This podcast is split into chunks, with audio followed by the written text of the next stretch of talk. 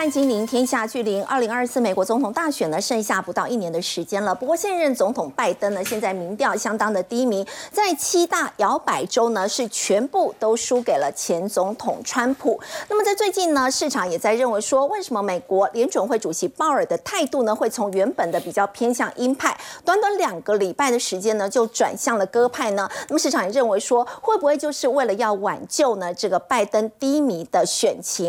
另外，美国的前财长桑莫斯认为说呢，现在大家市场都认为说，应该经济会是软着陆，但他认为说，软着陆呢只是降落在航母上。如果说美国的经济飞得过高的话呢，甚至还是会出现有硬着陆的可能性。另外，经济学人也报道说呢，现在中国大陆呢经济低迷，整个已经流失了高达十五点六兆元的这个资金。那么，甚至呢很多的这个中国自己本身的资金呢，都开始出现了外逃这样的一个情况。另外呢，包括在红海的一个分呢，现在包括了马士基呢等这个大型的航商呢，现在都暂停了在红海这边的这个运输。那么到时候呢，运价吹起了涨价风，对于国内的货柜三雄的股价呢，能不能带来一个激励的效果呢？我们在今天节目现场为您邀请到淡江大学产经系教授蔡明芳，主持人好，大家好，资深分析师陈威良，大家好，李博亚太区研究总监冯志源，大家好，前经济经理人温建勋，大家好，大家好。好，我们先请教威廉。我们来看到美国这个最新的民调，美国现任总统拜登的民调真的非常的低迷，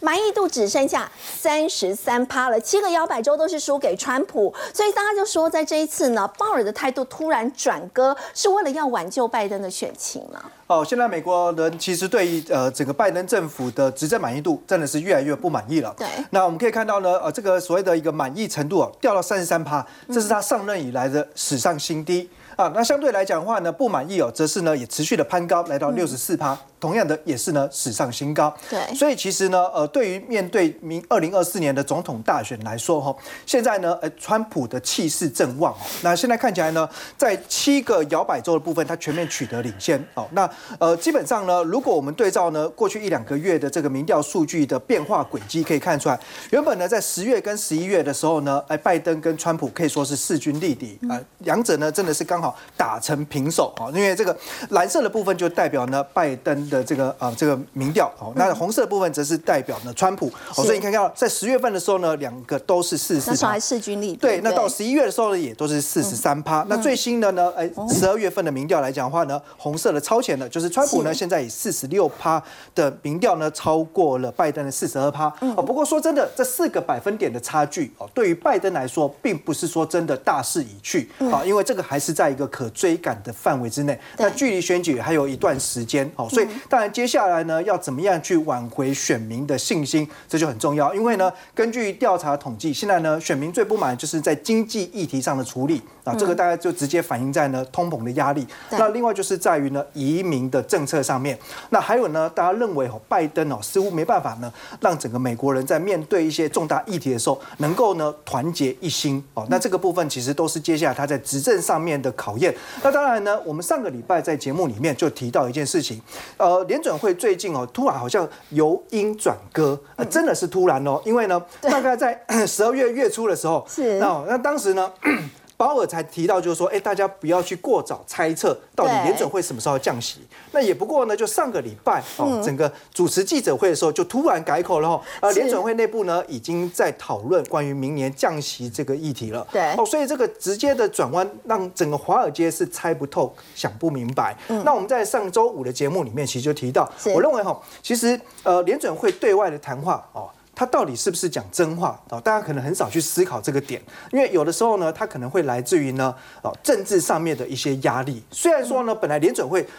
照理来讲，他当然是应该独立决策哦。可是事实上，哈，政经政经啊，政治跟经济哈，有时候真的是很难完全的一刀两切哦。那所以呢，现在其实呃，在华尔街呢这边就有人在猜测了，会不会呢？这个联准会突然的利率政策的转向哦，风向球的转变是来自于拜登政府的压力啊。因为很明显呢，最近美国股市啊大涨，而且呢，像道琼指数、费城半导体指数还创下历史新高。那当然，很大部分的原因就来自于大家已经。经开始期待，并且预期明年就是要降息了啊，只是可能降两码或三码或四码的差异。那这个部分代表呢，有可能提早引爆资金行情。那最明显呢，股市大涨，当然这个就可以变成是一个执政当中的政绩之一嘛。而且呢，股市涨哈，其实在经济学当中也有所谓的财富效应，大家会觉得呢变有钱了。对。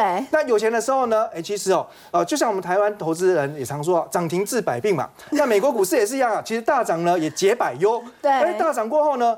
通膨还是压力吗？可能就至少没有那么沉重了哦。所以是不是因为哦明年要这个选举哈？那当然这个部分还有待观察了哈。不过这个部分来讲话，我觉得也要去呼应一下，就是现在彭博也有专栏作家提到哈，其实明年市场最大的风险可能不是经济。好，那当然经济呢会不会衰退，还是呢硬着陆、软着陆？这个讨论从来就没有停下来过。可是呢，他在这边反而认为呢，明年更大的变数或风险是来自于政治。政治吗？对，那我只能说哈，其实这部分的解读是因为在选前，假如说呃现在执政的拜登政府民调如果还是持续落后，那他的确有可能必须呢啊设法扳回一城。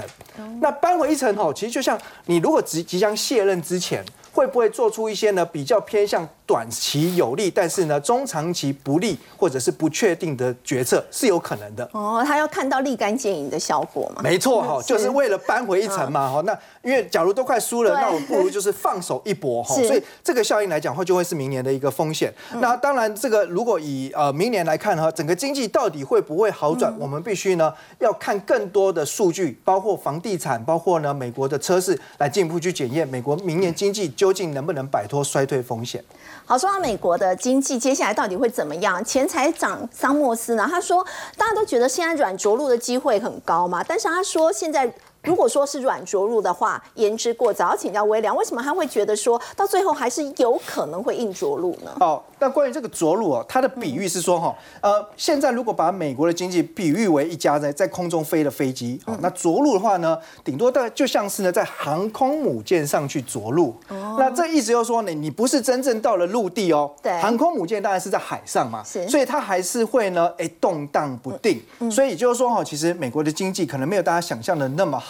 那今年所展现出来的韧性还能够持续多久？这个还是要从呢消费、就业等等哦持续做观察。那另外呢，华尔街的大空头哦，那其实他就提到说，哎，估计呢明明年美国的名目 GDP 可以成长三点八趴哦，但是呢，股市现在的这个反应好像呢，呃，这个在预告说明年的企业获利可以呢有双位数的成长，来到十趴以上。那这样对比呢，会不会太过乐观呢？因为整体的 GDP 其实呢，整个增速动能并不是十分的强劲。可是为什么企业可以却有高达二位数以上的成长？那这两个对比，那究竟呢是哪一个错了？哦，那当然以他的看法，因为他向来是比较呢偏向保守的，所以他认为呢，其实企业获利没有那么高。那反过来讲呢，现在所反映出来的股票市场的价值，就本一比的部分呢，其实已经是超涨了。那万一明年再步入衰退风险的话，那可能呢就会酿成另一波的股灾。而且对他个人的观点来说的话，衰退衰退几率哦是百分之百的。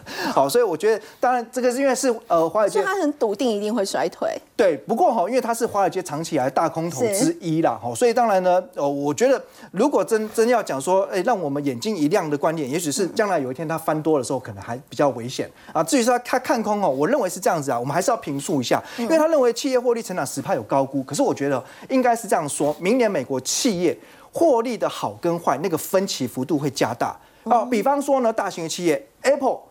微软或辉达明年企业获利好不好？很好，而且可能不只是十趴成长。是。所以他们能够带动整体的平均数据是大幅度提高。嗯，可是明年会有很多的企业，尤其是中小型企业，财务状况体质不佳的企业，他们可能明年获利真的是衰退的。是对，所以其实我觉得定调明年的股市行情哦，整个大方向上面来讲的话，应该不会太差。可是呢，如果就投资个别的内容来说，这取决在于你选的是什么样的公司，你买的是什么样的股票。哦，其实我觉得美股跟台股都是一样。那另外刚才讲到就是呃美国的一些债务的问题哦，那呃反映在就是是呢最近。学贷哈，从这个九月份开始启动偿还了哦。那我必须再讲一下，就有些观众可可能不知道，当时在疫情期间呢，为了纾困哦，所以呢，其实川普政府呢是呃让大家能够呢去停止偿还学贷哦。那后来拜登政府上任之后呢，也用了大概长多达九次的行政命令，不断的延长这个学贷哦，可以停止偿还的期限。好，但是因为从今年九月开始正式开始偿还之后，那目前看起来大概有一半的人并没有如期偿还。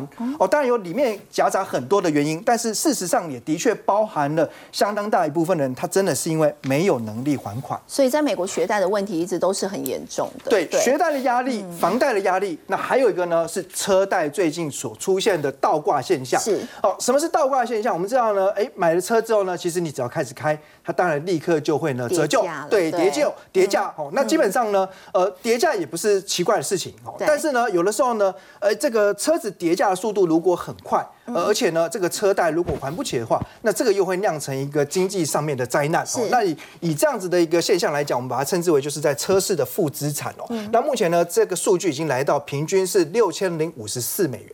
哇，差不多十八、十九万台币的概念。那我再把它讲简单一点，假如你去买了一台呃中古车，嗯，那现在在市场重新估值的价值只剩下呢哦，可能比如说八十万，可是你的房贷呃车贷还有一百万没有还。哦，对，那这个情形如果延续下去哦，你想想看哦。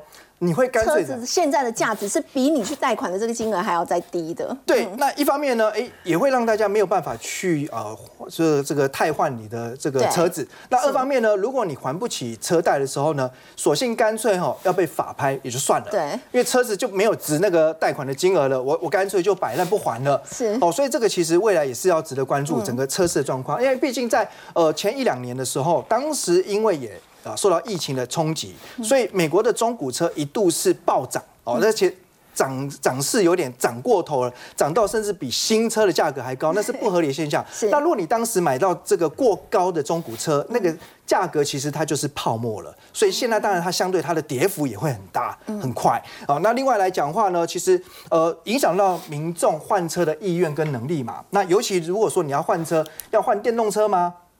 哦。很多人就是看看再想想吧，好，因为呢，当然电动车是一个趋势啦，可是问题还是在于呢，现在你要去买电动车，价格真的还没有跌到消费者心目中的甜蜜价格，对，甜蜜价格还没有到。对，所以我们可以看到的呢，一些呃车厂哦，其实也都在调整他们电动车生产计划。好，长期这件事情要做，可是呢，哎，也许在未来的一两年，这个计划还是必须调整。像通用来讲话呢，最近就宣布在这个密西根州的工厂要裁员一千三百人。那主要呢，呃，本来是要在二零二到二零二四年呢，他想要生产四十万辆电动车，但这个目标现在看起来呢，已经宣告放弃了。嗯，哦，那包括其实福特呢，也有呢这样子类似的计划，针对电动车的生产哦，他也呢喊卡，然后。然后呢，针针对特定的工厂也有裁员的计划，所以目前看起来呢，美国的贷款的问题哦，也还是持续会去干扰明年的经济展望。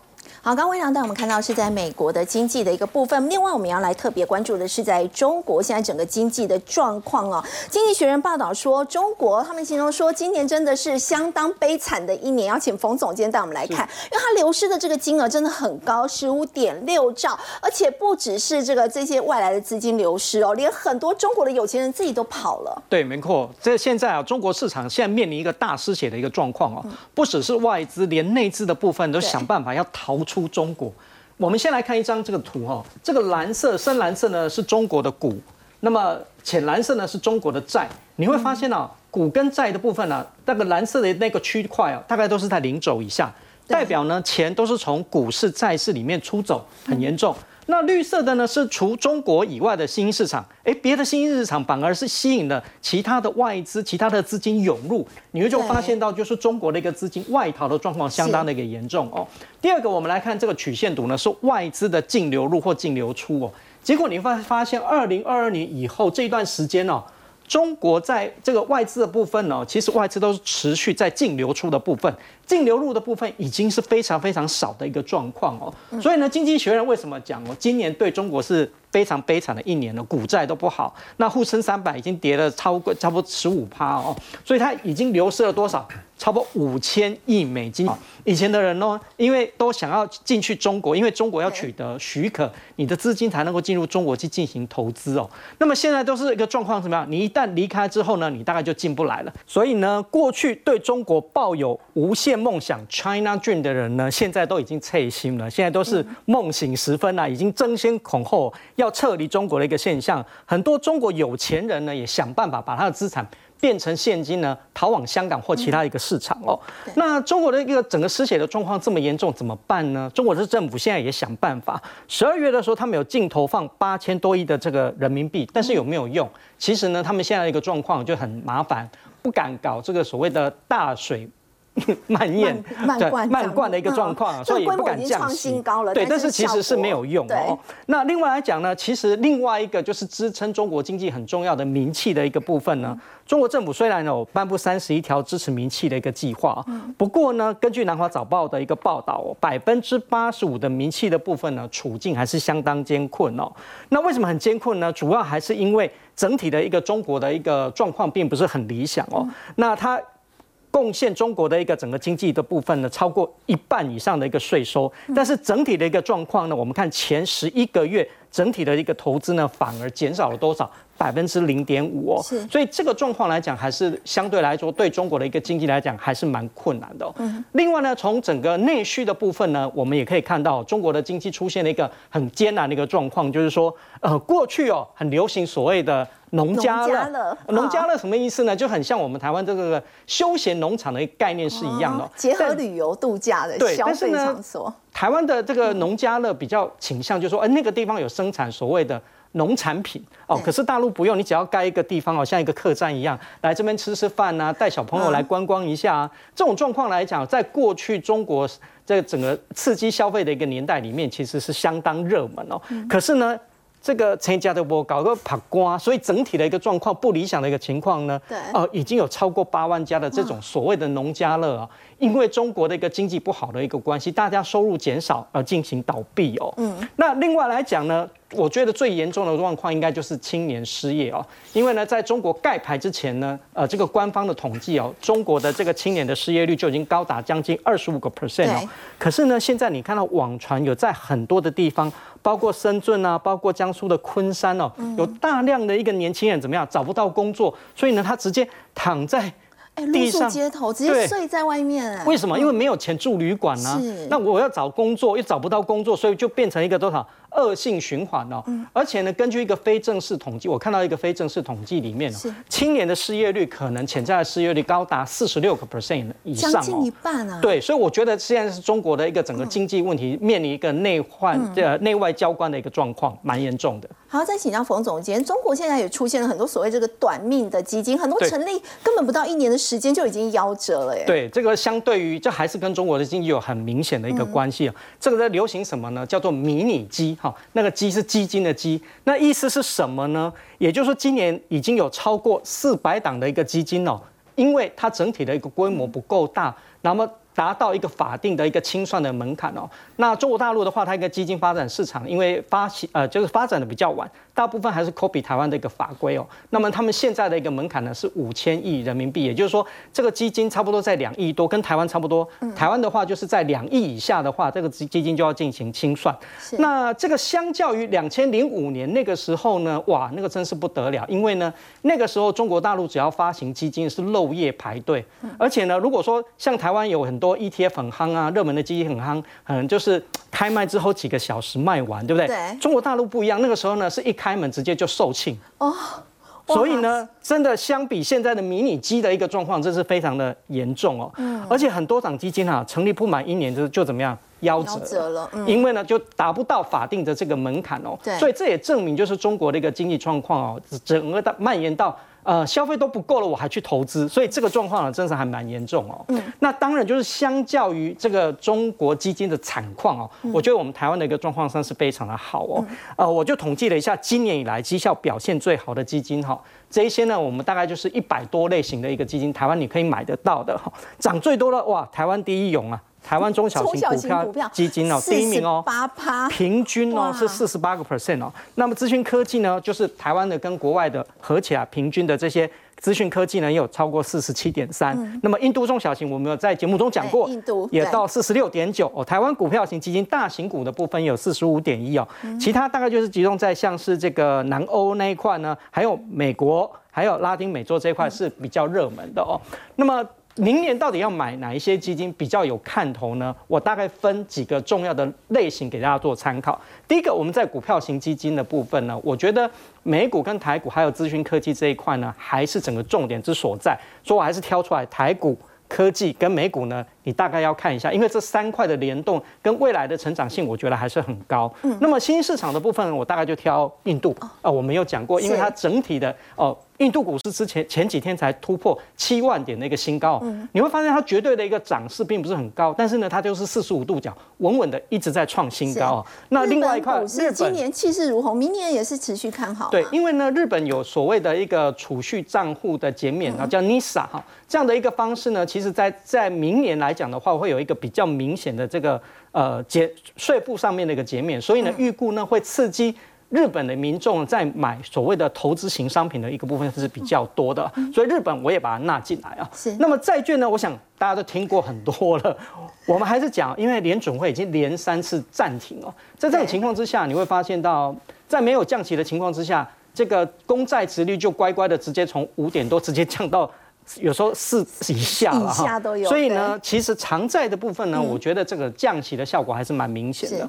不过呢，债市的部分，我觉得还是要比较重视所谓的投资风险，所以我还是会比较建议头等债哦。哦，不然你像那个阿根廷那样子，一天就让它的一个币值哦贬值百分之五十四哦。很多新市场债或非投资等级债真是血本无归哦。好，刚刚冯总今天带我们看到是在明年二零二四年基金的操作方向。不过我们说到投资面的话，要来关注生技业是不是持续也都是中长线相当的看好呢？在台湾呢，现在国发基金呢要点火了，复制台积电的模式，打造生技业版的护国神山。那么由谁来领军呢？现在传出是由这一位哦，叫做杨玉明。我们要请这个建勋带我们来看，大家称他是什么？台湾生技界张中。中谋之称，他接下来有机会来领军吗？好，这个金管会的主委这个黄天木啊，他讲说他要护台股，那护台股之后呢，就展开了蛮多的组合拳，其中一拳就是在哪边，在生技业里面。好，对。所以国发基金他现在跟大家讲说，今天报载说要复制台积电的生技业的护国神山在哪边，在生技业。他五月份成立的是国家级的生物科技制造公司，叫 TBMC。有没有很像 TSMC？TSMC 是台积电，对，所以它叫什么？它叫它叫台湾生医制造公司哈，一个是做晶圆，一个是做 CDMO 的生物制制药，好，锁定的是核酸。呃，基因治疗跟细胞治疗三个药物先去做。我先跟大家解简单解释一下，大家看起来这好像没什么感觉，因为大家离生技也会比较远一点啊。这个台湾生医公司，它最近才开了董事会，选出了六席哈。那其中两席就是我我们国发会国方基金自己去当两席，另外两席呢是由这个台美国的任力公司强韧的韧利器的利哈，就任力公司两席。那另外两席呢是耀华玻璃。各位觉得不要觉得这个耀华玻璃很 low，它一点都不 low。其中两个代表人，一个叫做中研院的院长廖俊志，第二个呢叫做工研院。所以这个台湾的生医制造公司，它集合了台湾。经济部最高的投资单位，台湾的结台湾最高的这个学术单位跟这个研究单位，所以你就知道这样的一个制造公司是是有目的，是要做什么，do something 的哈。那二零二七年是有机会完工投产。对，而且他要做，他要先挂牌，他先募资，他额定资本是六十亿，第一轮 A 轮是要募大概四十五亿。那我们就来看他要如何的完美复制。TSMC 还有四个面向哦。好，第一个面向发起人，台积电是不是从政府跟民间一起投？台积电投一点四五亿，我们投三亿。好，那另外之前的台积电的技术从哪边来？从飞利浦这边寄转过来。那我们就从这个美国的任利公司已经出现第二次任利，我们待会好好来讲这家公司。好，那第三个人才跟设备是由工研院。全力提供。那这一次呢，是由生技公司、工研院还有中研院在里面全部，所以再加上政府的强力支持，就是四个面向要强力复制台积电。嗯，那我们来讲，有谁可以能够复制张忠谋吗？你不觉得 你很想要去了解一下这个人吗？张忠谋当初是什么？夹着德仪的副总裁之资，然后回到了台湾嘛。好，那这个杨玉明博士呢？这看起来。呃，蛮年轻，但是他已经七十几岁了哈。他有什么很厉害的战功呢？他其实，在生技业里面算是大佬级的人物了，你知道吗？好，那他就现现在是任力的副董事长。斐玉，我跟你讲，大家打这个疫苗啊，莫德纳没有听过，可能也打过。莫德纳的疫苗有很大的一部分就是由任力公司所制造的，厉害吧？这第一个厉害。莫德纳疫苗。啊第二个，任力有机会在明年在美国要挂牌，它很有可能是明年美国在募资里面募的金额最大的公司。你这样就可以听到它有一点点来头喽。好，那我们来看，他曾经任职罗氏药厂第四号人物，默克也当过了副总裁。听起来好像还不错吧？对，罗氏药厂、默克药厂，对，都是响当当叫得出名号的公司。他在二零一三年就说他要退休了，好，所以他其实已经六十几岁退休，现在七十几岁。那时候三星就曾经来挖角，还好他没什么去。嗯，其实说实在话，杨玉明博士他现在跟台湾的连接也不强，他只有一个玉世博，他投资的公司现在今年有新贵，再来就是耀华耀，他当过独董，所以他就是国际很有名。但是在台湾比较名不见经传，就是他比较没有从国外红回台湾。但是我跟各位讲，他很快就要浮上台面的人了哈。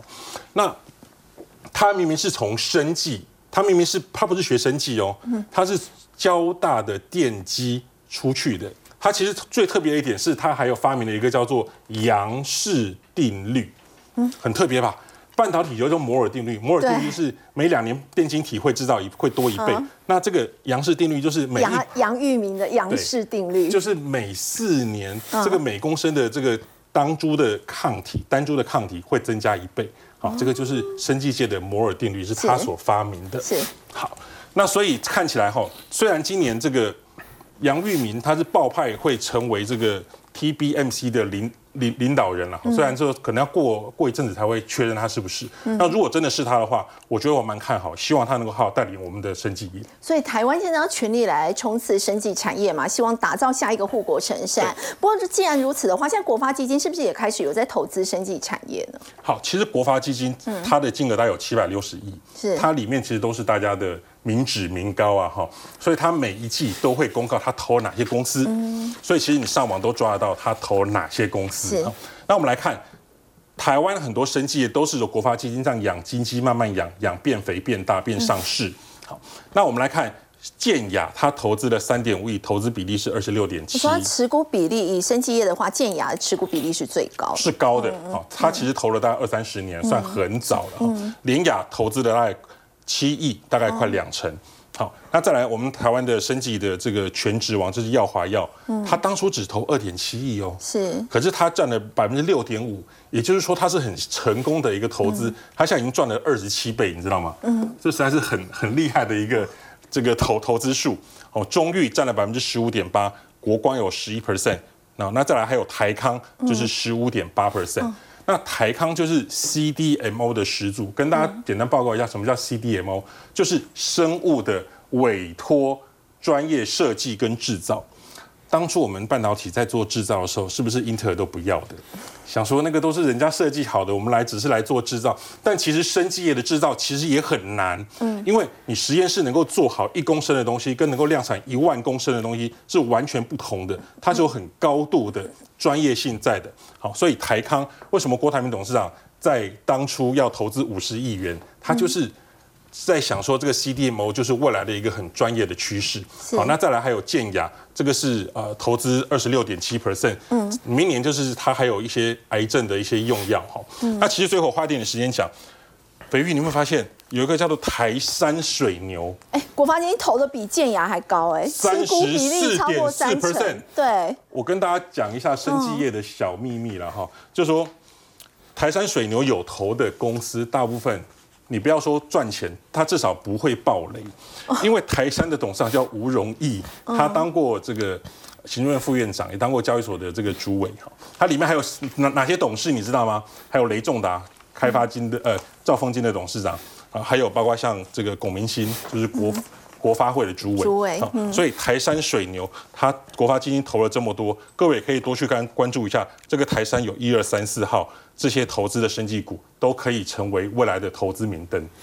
好，刚刚接续呢，我们看到是台湾现在要冲刺生技产业，希望呢可以为台湾呢，打造下一个继台积电之后的这个护国神山。好，另外我们再来关注的是联准会主席鲍尔，刚刚我们有特别提到，很意外的从原本比较偏向鹰派的态度，现在转割了，引爆呢美股债的一个狂涨。不过现在呢，美股我们看到主要指数呢最近表现都很亮眼，但是为什么现在会有联准会多名的官员开始？又在放音了呢？这当中包括纽约联准银行的总裁威廉斯，他就说了，他说呢，被问到什么时候会调降利率的问题，他说现在还在评估是不是能够回到通膨两趴的目标。他说降息言之过早。另外，亚特兰大联准银行总裁波斯提克他也提到，如果美国按照这个通膨按照预期下滑，他预计哦联准会明年会。降息两次，其实市场在先前都认为说应该是会降息至少三次，但是他认为只有两次，而且呢，他也说时间点并不是大家所认为最早可能在三月，他说会落在第三季，所以要请教蔡老师，这是在为降息的预期灭火吗？为什么在才刚转歌之后，马上就出来放音？呃，我想确实很多媒体都有报道，就是说美国联准会呃的主席鲍威尔他已经说明年有可能会降息了。对。呃，但是其实联总会正式的文件、公开的文件里面，他其实没有讲到什么时候要降息。嗯。他只有提到说他们会去注意说，呃，这个利率提高的幅度也算大了，到底会硬着陆还是软着陆，已经呃在过去这几年来已经有非常多的这个专家在探讨。那就整个这个经济体系来看的话，呃，美国纽约的联准银行、联总联邦银行出来讲话，其实那是蛮有说服力的。嗯，也就是说，他现在是出来告诉大家说。不要呃认为说好像美国联总会一定会马上降息，对，或明年一定会降级嘛？我想这样的呼吁其实是蛮合理的。为什么蛮合理的？上礼拜没有真正讨论到降息。呃，至少他的正式文件里面，我们没有办法进去会议，但是我们至少看他公布在官网上面公布的正式文件是没有特别去谈到这一块的。那当然，呃，鲍威尔在记者会可能有一些说法，可是这样的说法也纯粹就是美国联储会主席自己的说法。那呃，至于会不会真的降息，我觉得呃不一定，不一定。最主要原因还是来自于，虽然美国在最近公布的这个 CPI 是三点一个 percent，嗯，但是美国的核心 CPI 还是高达四个 percent，所以也就是说，这个核心 CPI 其实还是蛮高的。我我想我们观众朋友看看，如果你的物价呃平均涨幅涨到四个 percent 以上，台湾现在是两 percent 多，涨到四个 percent 以上。那你受得了吗？你一定会受不了。那受不了怎么办？你就会开始呃勒紧裤带。嗯。那所以你的消费、你的投资就会慢慢往下掉。嗯。那经济就会慢慢往下滑。所以美国联储会一定会看到一些比较大的就业数据，失业开始上升啊，经济成长开始减缓啊，才是他升，才才是他要开始选择降息的时点。好，不过我们说，如果美国的经济哦，这个通膨现在还是有疑虑的话，是不是连亚洲也都会受到影响？我们看到中国国家主席习近平呢，在最近呢有访问这个越南。那么其实呢，他的前脚才刚离开越南呢，越南总理后脚就再度访问日本。那么习近平访问越南的时候，在这一次，蔡老师他也特别提到命运共同体。其实现在大家也都是要赶快来拼经济嘛。没有错，呃，我想刚刚其实分析师也有讲过，中国是一个很容易进去，但是很难出来的地方。所以你要去跟中国形成命运共同体的时候，你可能很容易进去，但是你要出来的时候，有时候你很难出来。我们刚刚提到，呃，整个这个美国联储会它升息的时间，呃，可能到达一个顶点，但是它降息什么时候还不确定的时候，只要利率拉在高档。对于许多新兴国家或跟中国友好的这些国家，对他们的呃外债的一个成本，其实就会越来越高。那当它外债成本越来越高，跟中国合作的这些国家，原来中国想要得到的利益就得不到了。那以越南来看的话，那虽然可能越南最近的一个经济没有到那么好，好，那但是中国想要去拉拢越南，呃，如果越南同意的话。那越南跟中国好像就没有什么不一样了。如果越南跟中国没有不一样的话，就会变成怎么样？就会变成说，呃，我为什么我这些外商要从中国辛辛苦苦的把我的工厂搬到越南去？原来你越南要跟中国形成生命共同体，那我何必多此一举？那我就会从这个呃这个中国直接搬到印度去就好了，就不需要搬到越南去。不用选择越南吗？是。那呃，当然越南在最近整体的一个经济成长虽然没有那么好。可是越南今年它的这个 FDI 一到十一月整体的这个流入的金额是高达两百八十八亿，两百八十八亿里面有高达七成以上是流到它的加工制造业，这也符合我们一般的想象，就是整个这供应链的在移转的时候，越南它毕竟还是在这个加工制造还是有它一定的人力成本的优势。那在房地产业还是有持续的流入，但是流入大概占个十个 percent，跟之前相比已经有这个衰退了，大概有三成之多。所以整体来讲，虽然印尼呃这个呃越南的经济看起来表现不是那么好，可是外资对它还是有信心。为什么对它还是有信心？因为它跟中国不一样，因为它跟中国不会是生命共同体。所以我想这个是我们在看。呃，越南跟中国有没有机会继续形成共同体，很重要的切入点。另外一个非常重要，就是说中国它当然会非常希望可以跟越南友好。为什么呢？因为呃，中国是越南最大的这一个呃这个进口来源国，那呃美国是越南的最大出口国，但是。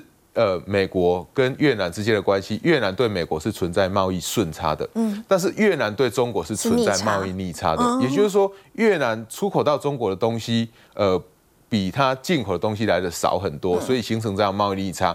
对中国来讲，它现在如果在面对美国联总会的升息、呃降息的时间还不确定的时候，它有可能会让美国的经济就慢慢往下滑，那中国出口到美国会变得更少。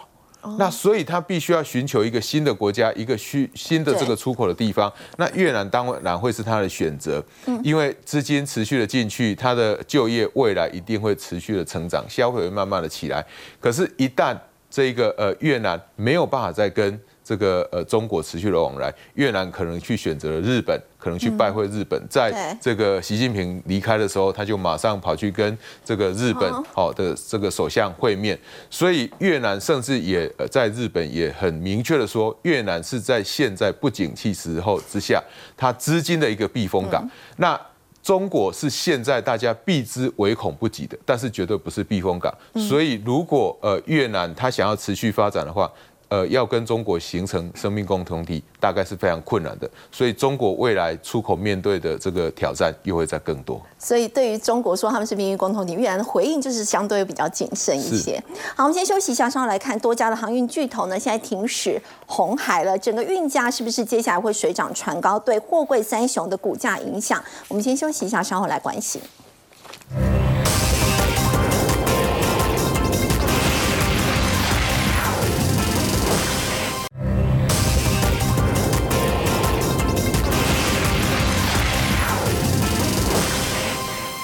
我们看到，因为这个也门叛军的一个影响，现在多家的航运巨头呢开始停驶红海。所以我们要请教微良，我们也知道这个红海呢，它其实占了整个贸易哦，承担四十趴哦，真的比重非常的高。所以接下来这个运价会水涨船高吗？那么台湾这个货柜三雄的股价有没有机会因此接下来一直被带动？好，其实呢，呃，货柜运价呢已经连续上涨了三周了。是。那一方面呢，当然这个时间点接近呢耶诞哦，是传统的旺季。旺季。那再加上就是呢，全球主要的航道一个呢。巴拿马运河，因为正面临了一九五零年以来最严重的干旱。另外一个部分就是在于苏伊士运河，那这个部分其实最主要影响到是亚洲运往欧洲的航线。那刚刚提到，因为呢是因为叛军效应哦，那所以其实呢，因为这些船只经过红海被攻击了，被攻击，所以决定呢，当然呢就是要绕道。可是呢，如果绕道的话呢，就必须要走向哦非洲好望角，那你会导致就是航行的时间变得更久，成本也会更高。哦，那当然呢，运价调整就是希望能够转嫁给客户那一端。好，那这个未来来讲话呢，哦，我想这个。因为毕竟运价哦，目前还是在相对长期的低位阶哦，所以是有机会呢再去做弹升。可是弹升的时间能够延续多久，或者力道，其实必须打上问号啊。因为毕竟这不是来自于供给跟需求面的变化。如果你是因为需求暴增啊，需求很强劲，那当然这个可能让整个景气的能见度可以延续下去。可是如果是因为叛军效应的影响，那到底会多久？哎，搞不好叛军就走了，或怎么样？这个没有人知道。所以只能说呢，就过往影响到运价，如果呢不是因为供需，而是来自于特定事件，它毕竟就是一段时间哦。那当然这个时间是几天、几周，好，或者说有没有机会更久，我们就没有办法去断定。但是无论如何，我们从运价的位阶来看，这是现在的运价，还是很低。对，那你往前一看哈，这是二零二零年。就疫情之前，是，所以现在运价差不多就是跟疫情之前的位阶是差不多的。所以呃，接下来如果我们要来评估国内货柜三雄他们可能的业绩表现，或者说个别公司的竞争力啊，我觉得呢，不妨就以呢疫情之前跟现在来做一个比较基准。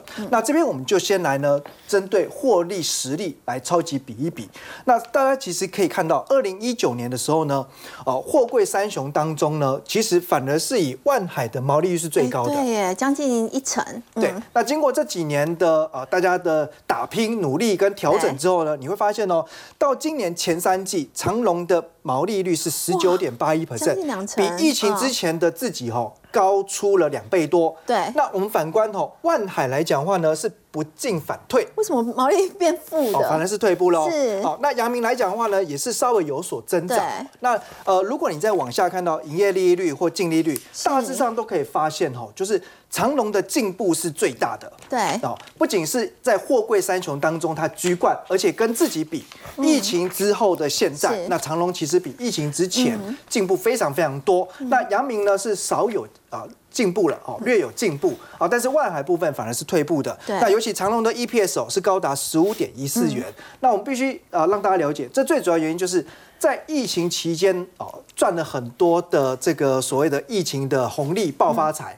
那长隆大赚钱之后，其实把钱拿去投资，购买了更多的新船，所以他现在的船队规模大，而且呢年轻。再加上呢，它投资了符合环保法规的脱硫塔，所以现在它整个成本的优势也是呢三者之中是最强的。那我们进一步再比较哈财务的体质，对，好，那如果是以股本来讲很重要。以前如果哈短线有行情的时候，嗯，因为我们知道其实货柜三雄也有很多的当冲客，嗯，哦，大家喜欢呢冲冲乐嘛。可是以前哦，你会觉得说应该是冲万海，因为它股本相对比较小，所以股性比较活泼，对，好，可是因为呢。呃，长隆已经经过了减资，所以对照时间点来到现在，大家发现呢，长隆的股本反而是货柜三雄里面对最最小的，所以它反而是比较轻盈的。那另外呢，它的现金还有未分配盈余也都是呢三雄当中最多的。那这就攸关于呢接下来它配息的底气。而且我们知道呢，其实今年的长隆 EPS 能够相对高，也还有一个原因，这么多的现金放在银行。领利息呀，所以我光是领到了利息就赢过阳明跟万海了哦。那将来能够配息的空间也会比较大。那就目前操作来讲哈，短线上面呢，如果你是要呢冲冲乐的话，那我会建议哈，可能还是阳明呃可以优先列入考量，因为这一波呢，我们讲红海危机影响到的主要是欧洲线的运价。对，那阳明来自于欧洲线占业界比重是四十二趴。哦，它比重比较高，长隆三十六趴，所以阳明是比重最高的。哦，那万海因为它是以晋阳线为主，那但是如果说拉长战线哦，如果真的觉得说未来景气会复苏，走中长期的波段操作的话，那我们就要注意这条线了，这个叫做年线。好，两百四十天移动平均线。那所以对照呢，哎，三家公司目前的位阶，大家很清楚可以看到，长隆是呢已经率先收复年线的，对，代表它长期技术面的定义已经是由空翻多。那配合你看最近外资跟投信都是大幅度而且连续性的买进，所以我觉得在技术面跟筹码面，乃至于呢公司的获利实力，还有它的财务体制上面，其实中长期我个人还是呢会投给长隆一票。好，我们先休息一下，稍后来关心。现在五大 ETF 的发行商，他们建议投资人在明年第一季的时候呢，有十四档必买的 ETF，到底要如何去做挑选呢？我们先休息一下，稍后来了解。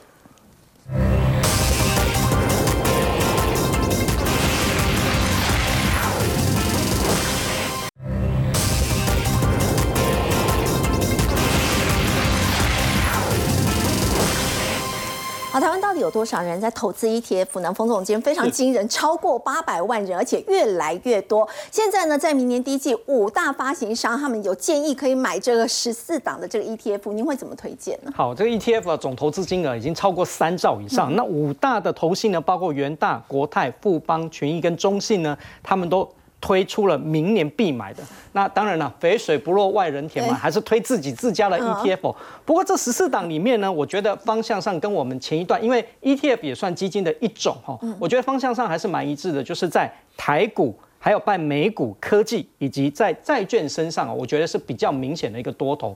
那从里面呢，我筛选几个条件，包括总报酬、稳定性跟前景呢，我大概给两档 ETF 做一个推荐哦。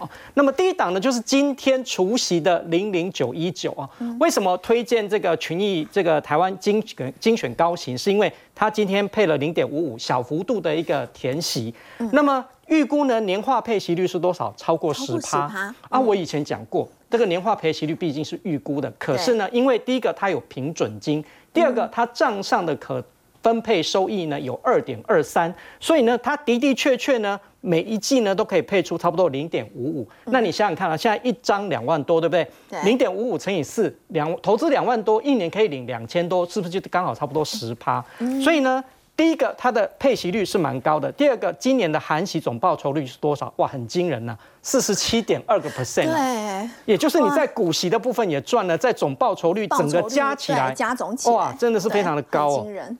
而且我刚刚讲过，未来四季呢，因为账上呢可投资分配金额有到二点二三，对，所以呢未来四个季度你预估呢大概都还可以配到零点五五，没有太大的问题。再加上它又有收益平准金，那第第四个呢，存股的一个动能很强劲，它的一个规模已经多少？它才刚刚成立满一年哦，我觉得跟这个零零九二九一样哦，它应该就是下一档会突破千亿的这个 ETF。那么第二档呢，我推荐的是这个零零七七零呢。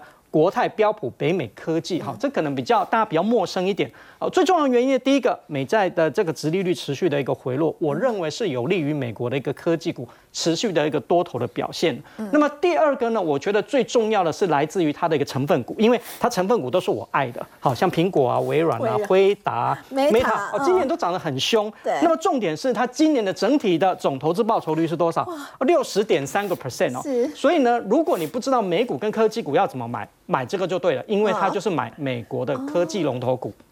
好，我们先休息一下，稍后来关注的是呢，现在俄罗斯的媒体报道说呢，这个普京将以独立参选人的这个方式来参与明年的总统大选，要寻求连任，包括对油价以及乌俄战争会产生什么样的影响？我们先休息一下，稍后来关心。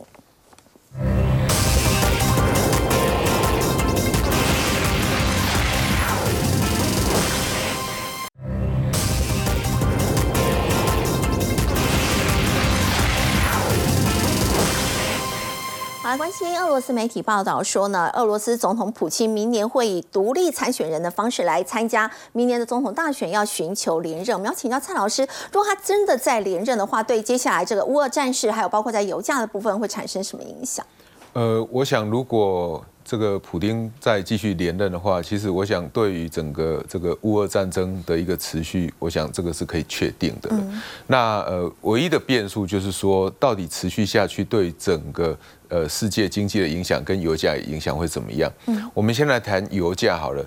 油价影响，我想油价在这几年整个大家都一窝蜂的去发展所谓的电动车，那在近零的一个这个趋势之下，我想对用油的需求长期来讲会往下掉。